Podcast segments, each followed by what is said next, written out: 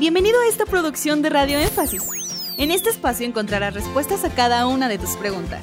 El objetivo de este podcast es que juntos aprendamos las cosas secretas que nuestra Biblia esconde. Si tienes alguna pregunta, tú también puedes hacerla. Búscanos en nuestras redes sociales como Radio Énfasis. Bienvenido.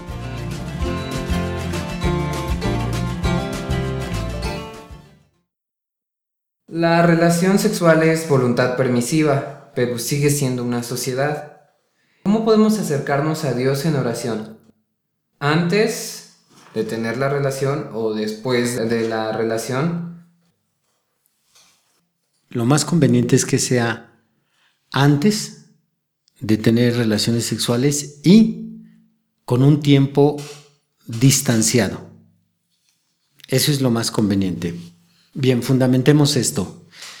Primero, ¿por qué es conveniente que sea antes? El apóstol Pablo implícitamente nos está diciendo que no, no es conveniente consagrarte al tema de la oración cuando estás en intimidad con tu pareja. Por eso él nos dice en 1 Corintios 7 que haya un común acuerdo entre los dos para abstenerse y dedicarse a la oración. No vamos a entrar en legalismos y decir Dios no te escucha si tuviste intimidad sexual. No, no vamos a decir eso. Estamos hablando de oraciones más efectivas, porque para esto no podemos dar la respuesta sin que mencionemos el tema de oraciones eficaces, oraciones que dan en el blanco, oraciones que traen resultados inmediatos, satisfactorios, etcétera, a una oración sencilla. Hay una distinción que hace el apóstol Pedro cuando él explica el tema de la relación conyugal. Él dice, es importante que estés bien con tu esposa, con tu esposo, para que tus oraciones no tengan estorbo. Entonces quiere decir que hay oraciones que son más efectivas que otras. Unas pueden ser estorbadas, otras no. Unas llegan de inmediato al cielo, otras tardan en llegar. Cuando pensamos en esto y buscamos una lista de causas, Pedro nos da una y es una buena relación con la esposa. Segunda, Pablo nos da otra razón. Él nos dice que en común acuerdo nos apartemos, pero tiene que ser en común acuerdo para que no vayan a ser tentados. Por lo cual, eso, como mencioné, implícitamente nos está diciendo que al abstenerse de relación, la oración va a ser más efectiva porque la sexualidad no nos deja tener el mismo efecto, tener el mismo resultado en las oraciones. Porque, ¿qué es la oración sino un encuentro con Dios? Vas a hablar con Dios y esperas que Dios hable contigo. Y para ver que esto sí lleva esta línea que estoy explicando, podemos tomar otra tercera escritura y confirmarlo. Cuando el pueblo de Israel se iba a encontrar con el Señor en el monte Sinaí, Moisés recibe la siguiente instrucción, que se abstengan mínimo tres días de haber estado con mujer para encontrarse con Dios. Tres días. Entonces, cuando juntamos todas estas escrituras, es más que evidente que la sexualidad es una situación que no te brinda el éxito que esperas tener en encontrarte con Dios, en sentir su presencia, en que Dios te responda, etc. Y puedo seguir agregando más escrituras como esta cuestión sexual si es un impedimento, que cuando David iba por los panes de la proposición y el sacerdote Abiatar le dijo, te los daré si es que tus hombres se han abstenido. Dijo, los vasos son limpios desde hace tantos días. Podemos seguir agregando más escrituras. Pero momento, porque tenemos varias sobre esta línea. Así que le doy lectura a la otra.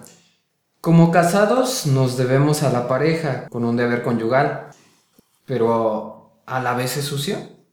La relación sexual no puede ser en voluntad permisiva sucia porque estamos en voluntad permisiva. Puede ser sucia la manera en que se practica la relación sexual, pero la relación sexual por sí sola no es sucia.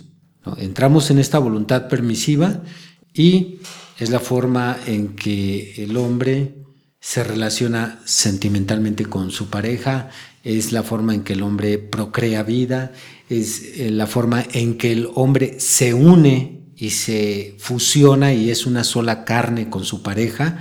etcétera. Entonces, la relación sexual sin contaminarse, o como dice eh, Pablo en Hebreos 13, lecho sin mancilla, no es sucio. Muy bien. ¿Cómo colocar o acomodar esto para una correcta forma de vivir ante Dios y en la vida natural?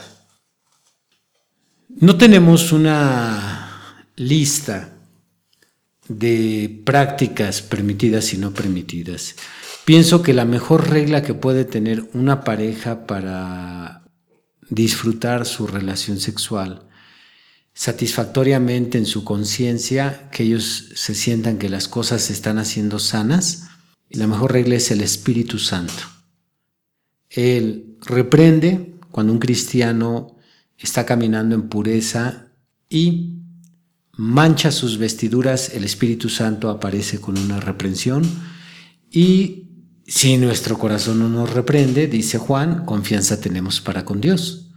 Así que yo diría que no existe un manual que podamos imprimir los pastores y entregárselo a la iglesia. No existen cláusulas bajo estas condiciones no y bajo estas condiciones sí. Yo creo que si es una pareja cristiana, ambos deben de orar y esperar que el Espíritu Santo ponga esa reprensión para limitar ciertas prácticas y dar libertad a otras. Ministro, la última que tenemos sobre esta línea dice, hay muchas ideas, deseos y cosas del mundo. ¿Qué libertad hay en la libertad sexual que sea correcta y no ofensiva para Dios? Para el hombre y para la mujer hablo de posiciones sexuales. Yo creo que tomaríamos la misma respuesta a la pregunta anterior. Si nosotros estamos llevando el tema de santidad al hecho, tomando las escrituras que involucran esto, dice el apóstol Pablo en primera de Tesalonicenses 4, parece que es el verso 7, dice que Dios nos llamó a santidad y no a inmundicia. Y toca ahí el apóstol Pablo el tema nuevamente del matrimonio y la relación íntima.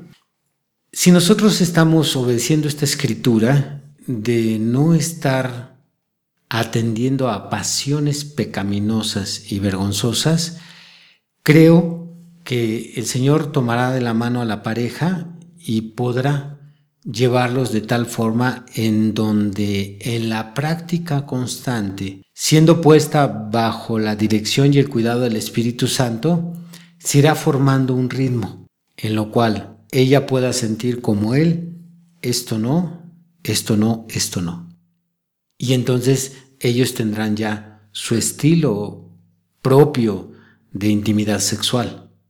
Y no tanto que alguien les dijo, no hagas esto ni hagas aquello, porque si alguien se atreve a decirlo, yo ni siquiera lo diría, y no porque diga yo soy la máxima autoridad, no, sino en base a mis estudios, yo no podría decir esto no y esto sí.